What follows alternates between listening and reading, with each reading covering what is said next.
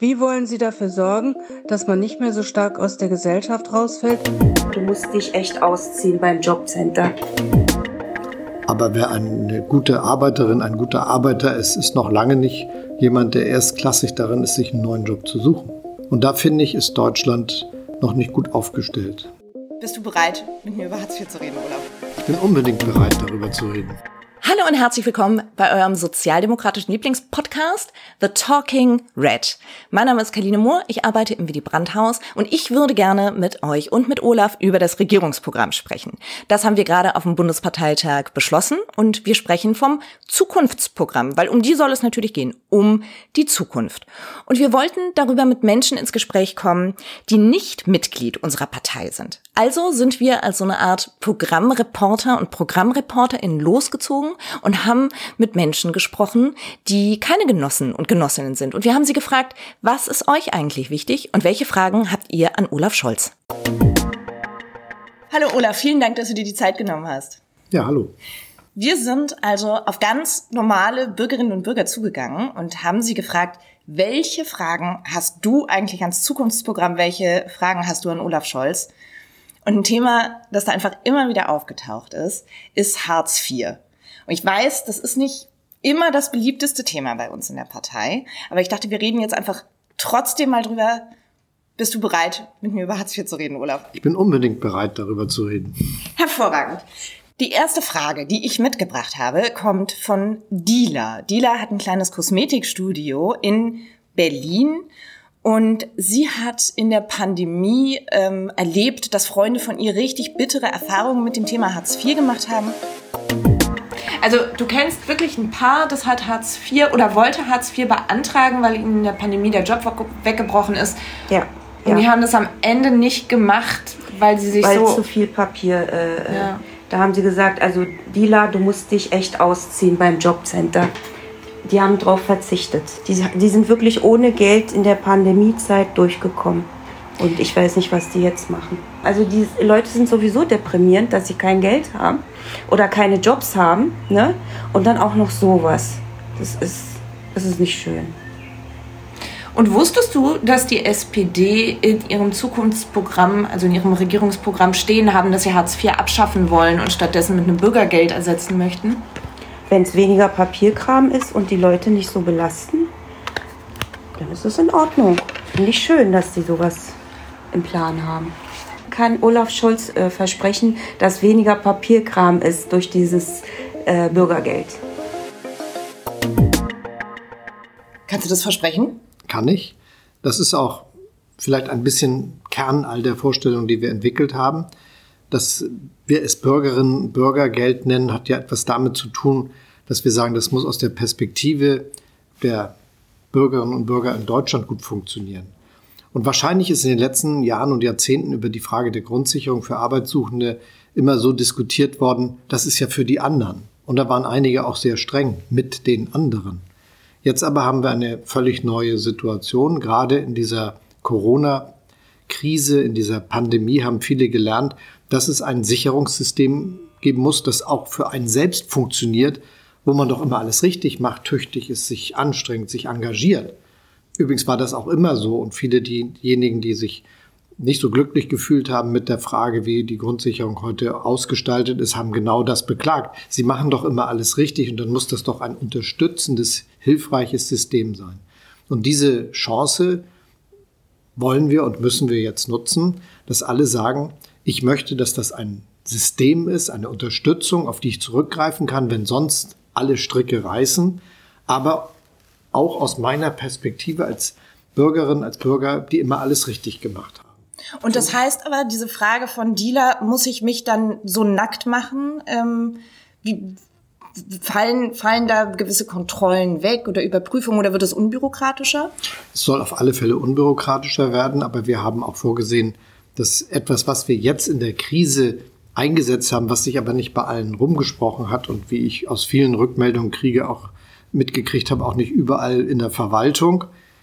Es ist eigentlich so, dass wir gesagt haben, jetzt ist es, überprüfen wir nicht gleich die Frage, ob die Wohnung zu groß ist. Da machen wir mal eine Pause, zwei Jahre mit, wenn jemand plötzlich sich völlig neu orientieren muss und vorher das Leben anders organisiert hat, dann braucht er jetzt Zeit, sich auf die Neuorientierung zu konzentrieren, dass das mit der Arbeit, mit dem Einkommen in Zukunft klappt und kann nicht vom Amt auf Wohnungssuche geschickt werden. Das mhm. haben wir jetzt eigentlich so gemacht. Und da, wo alle sich äh, daran orientiert haben, hat es auch geklappt. Viele haben die Hilfe ja in Anspruch genommen, aber eben nicht überall, wie wir ja gerade gehört haben.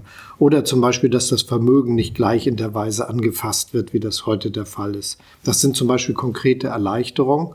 Und dann wollen wir. Die den Leuten vor allem ein besseres Gefühl geben sollen, oder? Na, das hilft ja auch finanziell, wenn man mhm. sicher weiß, dass das bisschen, was man zum Beispiel für die Altersvorsorge angespart hat oder was man beiseite gelegt hat, nicht gleich angetastet wird, wenn man Grundsicherung in Anspruch nimmt. Aber natürlich geht es darum, dass wir dann auch alles dafür tun, dass diejenigen, die sich da melden, auch möglichst bald wieder über ein eigenes unabhängiges Einkommen verfügen.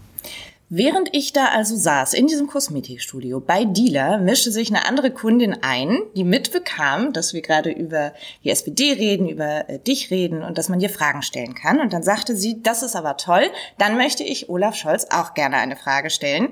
Und die geht ähm, in eine etwas andere Richtung. Sie hat nämlich eine ganz andere Sorge beim Thema Bürgerinnengeld.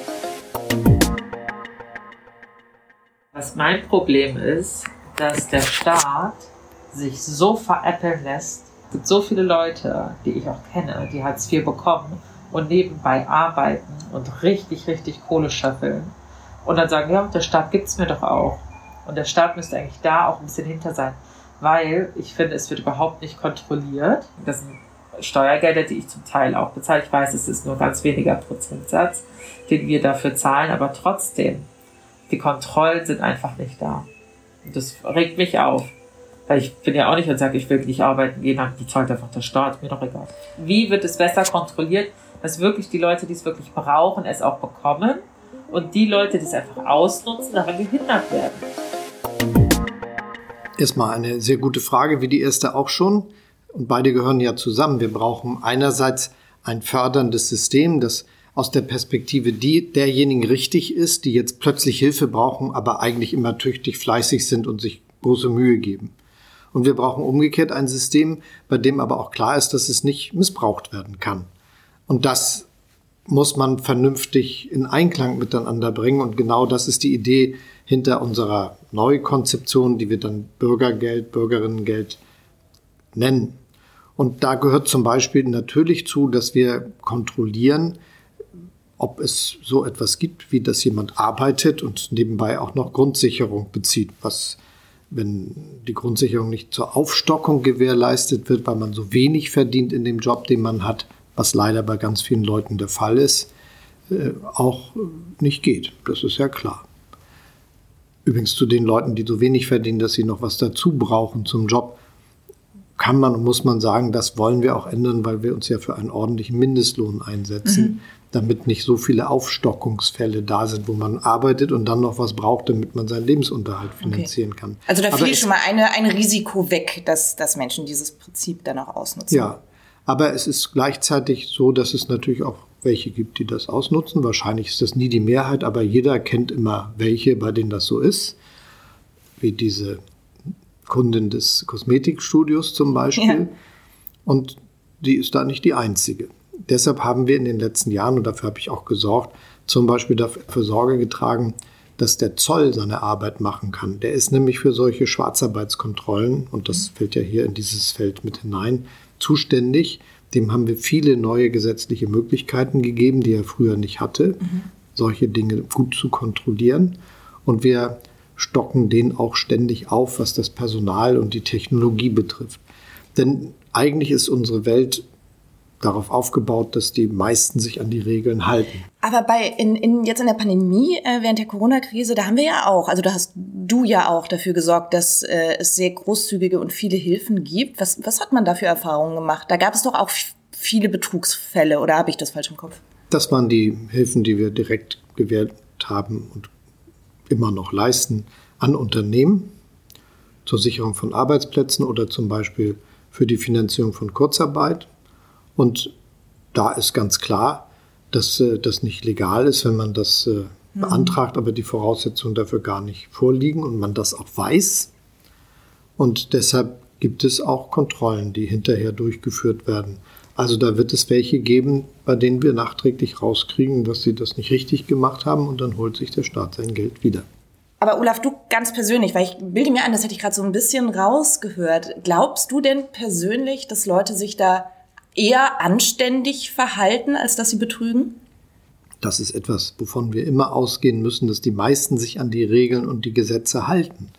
Deshalb bin ich aber auch ganz klar, ob das nun die Aufgaben der Polizei betrifft oder von Gerichten oder ob das die Aufgaben der Sozialversicherung betrifft, in diesem Fall der Bundesagentur für Arbeit und der Jobcenter zusätzlich oder der Kontrollinstrumente, die wir beim Zoll haben oder ob das jetzt die Aufgaben der Behörden sind und Einrichtungen, die Fördermittel ausgezahlt haben. Man muss immer auch Vorkehrungen treffen, dass man diejenigen erwischt, die zwar eine kleine Minderheit sind, aber eine sehr ärgerliche, die sich nicht an die Regeln halten. Das gehört zu einer gut funktionierenden Gemeinschaft dazu, dass man auf gemeinsamen Prinzipien besteht und sie auch durchsetzt. Also fühlen sich die, die sich an Regeln halten, ungerecht behandelt. Genau. Deshalb geht es immer darum, dass man das richtig hinkriegt. Was wir machen, muss funktionieren aus der Perspektive derjenigen, die alles richtig machen und sich an die Regeln halten. Und die wollen auch von uns, dass wir diejenigen rausfinden, die das nicht tun. Und da eine gute Regelung zu entwickeln, die so ist, dass die Bürgerinnen und Bürger damit gut zurechtkommen können, aus beiden Perspektiven. Das ist die große Kunst, aber wir trauen uns an die ran. Ich habe dazu noch eine weitere Frage mitgebracht, die, wie ich finde, sehr gut passt. Sie kommt von Michael Bohmeier. Das ist der äh, Posterboy, nein, der Gründer und Aktivist von Mein Grundeinkommen hier in Deutschland. Und ähm, den hatte ich auch gebeten, sich doch diesen Passus im, in unserem Zukunftsprogramm mal anzuschauen. Und er hat gesagt, ja klar, und hat mir eine Sprachnachricht geschickt an dich. Hallo, lieber Herr Scholz. Am spannendsten an Ihrem Wahlprogramm fand ich den Abschnitt über das Bürgergeld. Das wirkt nämlich so, als wollten Sie damit endlich Hartz IV überwinden. Da steht allerdings auch drin, dass Sie an einigen der Sanktionen, also diesen Leistungskürzungen für Erwerbslose, wenn sie nicht spuren, festhalten wollen. Das wundert mich, weil doch das Bundesverfassungsgericht festgestellt hat, dass es keine wissenschaftlichen Belege für die Wirksamkeit von diesen Sanktionen gibt. Und da stellt sich mir die Frage, warum wollen Sie denn dann daran festhalten, wenn die eigentlich gar nichts bringen? Was äh, antwortest du, Michael, auf seine Frage? Unser Gespräch hat ja schon gezeigt, dass man diese Medaille immer von zwei Seiten betrachten muss. Es geht einerseits darum, dass wir eine großzügige, wirkliche Förderung derjenigen haben, die in einer ganz konkreten, schwierigen Lebenssituation Unterstützung brauchen. Und andererseits, dass wir alles dafür tun müssen, dass es keinen Missbrauch gibt. Das Bundesverfassungsgericht hat in der Tat uns geholfen. Wir wollen unsinnige Sanktionen abschaffen und davon gibt es welche, gerade für jüngere Leute unter 25. Die sind auch nach dem, was das Bundesverfassungsgericht gesagt hat, nach meiner Überzeugung nicht mehr zu halten und wie, müssen geändert werden. Wie zum Beispiel? Ja, die haben strengere Kontrollregeln als über 25-Jährige und das kann man ja nicht unter Gleichheitskriterien gut erklären. Und darüber hinaus ist es so, dass wir schon wollen, dass der Fördergedanke im Mittelpunkt steht. Aber eben auch sicherstellen, dass äh, alle sich an die Regeln, die wir festgesetzt haben, halten. Das verlangen viele Bürgerinnen und Bürger zu Recht. Auch gerade viele, die diese Unterstützungsleistung in einer komplizierten Lebenslage in Anspruch nehmen müssen.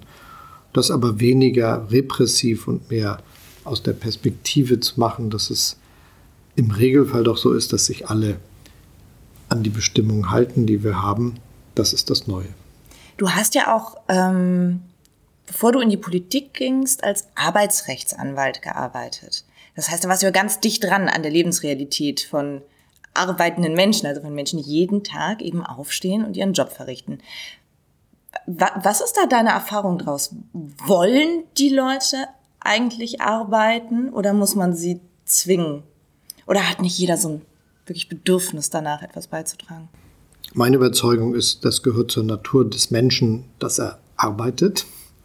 Und zwar immer schon. Und das wird auch auf Dauer so bleiben, selbst wenn sich die Art und Weise, wie wir arbeiten, natürlich wie in den letzten Jahrzehnten und Jahrhunderten auch in der Zukunft zügig und äh, dramatisch ändern wird. Arbeit bleibt es immer, dass sie gut bezahlt ist, dass man davon leben kann, dass man Würde und Stolz daraus gewinnen kann. Das halte ich allerdings dann auch für eine Aufgabe, um die es in der Politik geht. Wer einmal an einem Strand ist und kleine Kinder Sandburgen bauen sieht, muss klar verstehen, wir arbeiten gerne. Die müssten ja gar nicht und die tun es trotzdem. Und deshalb habe ich schon die Vorstellung, die meisten wollen. Und es ist für ihren Lebensstolz und für ihr Lebensglück von allergrößter Bedeutung. Ich habe dazu noch eine weitere Frage von Elke. Herr Scholz, wenn Sie davon sprechen, Hartz IV zu überwinden, was meinen Sie damit? Wie wollen Sie dafür sorgen, dass man nicht mehr so stark aus der Gesellschaft rausfällt und kaum eine Chance hat, es aus eigener Kraft zu schaffen? Hast du eigentlich jemals gesagt, dass wir Hartz IV überwinden wollen? Wir setzen uns jetzt für das neue Bürgergeld an, das äh, an die Stelle der heutigen Regelung treten soll. Und darüber haben wir ja schon ein bisschen gesprochen weil ich das nicht alles wiederholen will, was wir schon mhm. miteinander beredet haben, will ich einen Aspekt hervorheben, der mir ganz wichtig ist. Ganz viele Leute sind sehr gut darin, ihre Arbeit zu machen. Aber wer eine gute Arbeiterin, ein guter Arbeiter ist, ist noch lange nicht jemand, der erstklassig darin ist, sich einen neuen Job zu suchen. Und da finde ich, ist Deutschland noch nicht gut aufgestellt. Also in dieser ganz konkreten Situation eine echte praktische Hilfestellung zu geben dafür, dass das klappt. Ich habe immer ein Bild im Kopf von ganz konkreten Leuten, die ich auch kenne. Die haben mit 17 die Schule verlassen, eine Lehre gemacht und dann arbeiten sie in ihrer Firma und kommen da auch ordentlich voran. Und plötzlich geht die Firma mit 37 oder mit 40 pleite. Hm. Aber nur weil das tolle Leute sind, die diese Arbeit immer gut gemacht haben, sind sie ja nicht erstklassig darin, sich den nächsten neuen Job zu suchen. Mhm. Und da finde ich, könnten wir viel mehr Energie drauf verwenden, dass wir dabei unterstützen mit mehr Mitarbeiterinnen und Mitarbeitern, aber ich glaube auch mit ganz modernen Technologien, dass es einfacher wird, sich irgendwo anders wieder einzufädeln. Und da glaube ich, ist das, was wir an Unterstützung brauchen. Also Elke hat ja eben gesagt, Sie fühlte sich alleine gelassen und ganz unter Unterstützung bei der Frage, wie kann man sich wieder einfädeln. Das muss sich wirklich ändern und das verbinde ich mit äh, der Konzeption des Bürgergeldes auch. Ich möchte eben, dass das nicht nur eine andere rechtliche Regelung fürs Geldzahlen ist, die besser organisiert ist, sondern dass es eben auch verbunden ist mit einer aktiven Unterstützung bei der Integration in die Arbeitswelt. Und da gibt es richtig viel zu tun. Ich finde es gut, dass du das gerade noch mal so gesagt hast, weil das war eigentlich nur im Subtext zu hören, dass Elke eigentlich gerade gesagt hat, ich habe es fast nicht geschafft und dass sie sie hat, ne, dass sie Angst hat und dass sie, dass da vielleicht auch ein leichtes Misstrauen ist, ähm, zu sagen, aber Olaf, kann ich dir da vertrauen, dass das jetzt besser wird? Darauf kann man festsetzen, das haben wir uns miteinander vorgenommen und nicht nur einfach mal so entschieden, sondern ganz, ganz sorgfältig lange miteinander diskutiert, mit vielen Fachleuten besprochen und dann eben diesen konkreten Vorschlag entwickelt.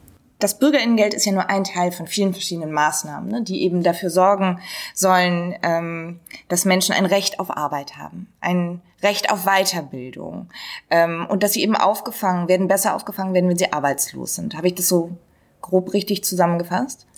Wir wollen auch Jobcenter und Arbeitsagentur zu einer Art Arbeitsversicherung mhm. weiterentwickeln. Das heißt, uns aktiv darum kümmern, dass man in einer Zeit und einer Welt, die sich ständig ändert, gut zurechtkommen kann.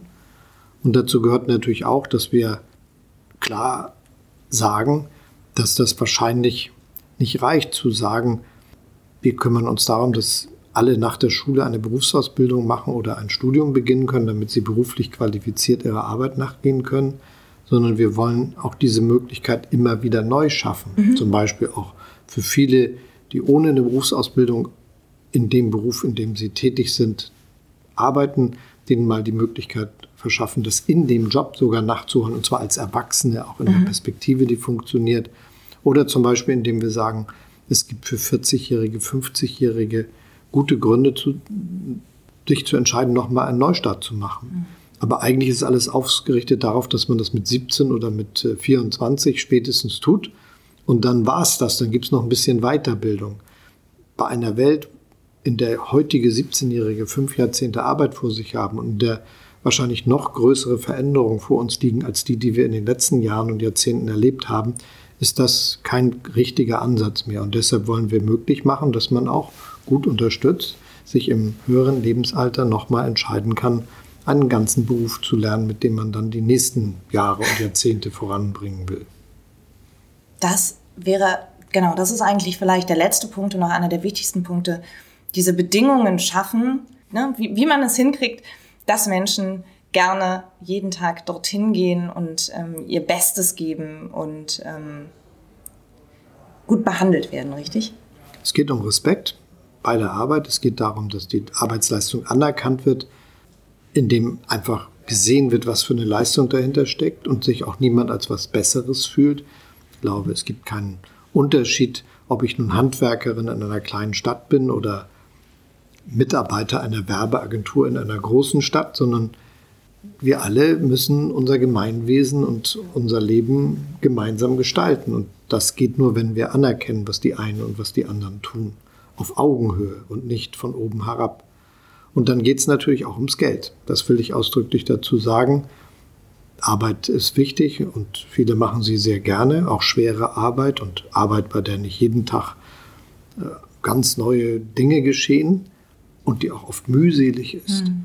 Aber das sollte dann schon ordentlich bezahlt werden. Mhm. Und da wollen wir von unten her das Feld aufräumen, indem wir sagen, wir wollen einen Mindestlohn schaffen, der höher ist als der heutige.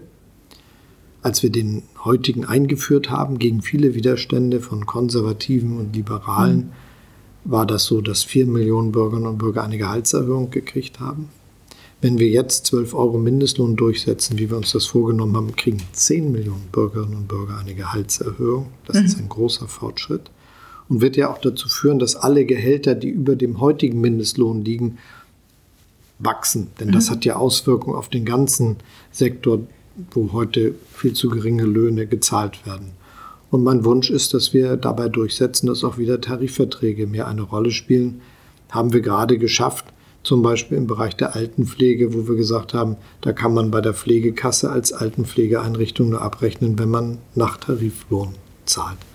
Und das werden wir zum großen Prinzip für unsere Arbeit machen. Vielen Dank, Olaf. Vielen Dank für deine Zeit. Schönen Dank.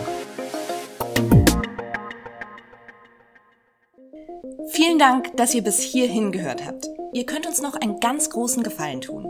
Wenn ihr nämlich Menschen kennt, die der SPD gegenüber oder Olaf Scholz gegenüber eher kritisch eingestellt sind wegen dieses Themas Hartz IV, dann leitet ihnen diesen Podcast doch mal weiter. Ich glaube nämlich, dass da schon ganz wichtige erste Fragen beantwortet werden und ich glaube, es wird deutlich, dass man Olaf Scholz wirklich vertrauen kann. Dass man ihm vertrauen kann, dass wir das Bürgerinnengeld so einführen werden. Und dass das ein Plan ist, der den Bürgerinnen und Bürgern mehr Sicherheit garantiert, mehr Augenhöhe und mehr echte Chancen. Also so, wie es sich für die Sozialdemokratie gehört. Und noch ein allerletzter Punkt. Auch ihr könnt natürlich mitmachen. Auch ihr könnt Programmreporterin oder Programmreporter werden. Wenn ihr Freunde habt oder Verwandte oder Kolleginnen, bei denen ihr denkt, hm, die könnte auch eine Frage an Olaf Scholz haben. Super, geht auf die zu. In der nächsten Folge geht es ums Thema Wohnen. Also, wenn ihr jemanden kennt, der eine Meinung zum Mietendeckel hat, oder ihr kennt jemanden, der Angst hat, seine Wohnung zu verlieren und wissen will, was die Politik eigentlich dagegen zu tun gedenkt. Toll, dann nehmt eine Frage von dieser Person auf als Sprachnachricht und schickt sie uns zu. Ich verlinke euch nochmal in den Show Notes, wie das funktioniert. Vielen Dank und bis zum nächsten Mal. Eure Kaline.